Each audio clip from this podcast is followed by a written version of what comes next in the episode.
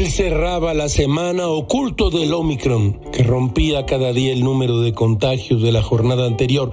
Gámez caminaba entonces sobre la duela de cedro blanco y se encontró en un librero con el libro de Mark Thompson. Sin palabras, ¿qué ha pasado con el lenguaje de la política? Debate 2017. El centro temático de este ensayo es este. En lugar de presenciar debates rigurosos y honestos, la relación entre los políticos, los medios de comunicación y la sociedad se caracteriza hoy en día por la desconfianza y la apatía. Gamés les entrega aquí una tableta de este estudio. Escuchen ustedes. La palabra retórica tiene varios significados.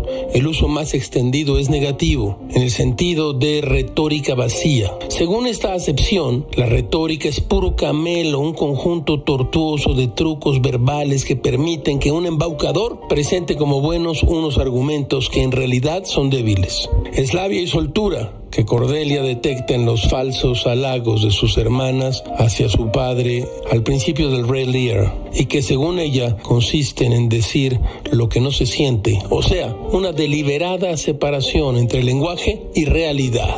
Todo, todo es muy raro, caracho. Como diría Séneca, el lenguaje de la verdad debe ser sin duda alguna simple y sin artificios.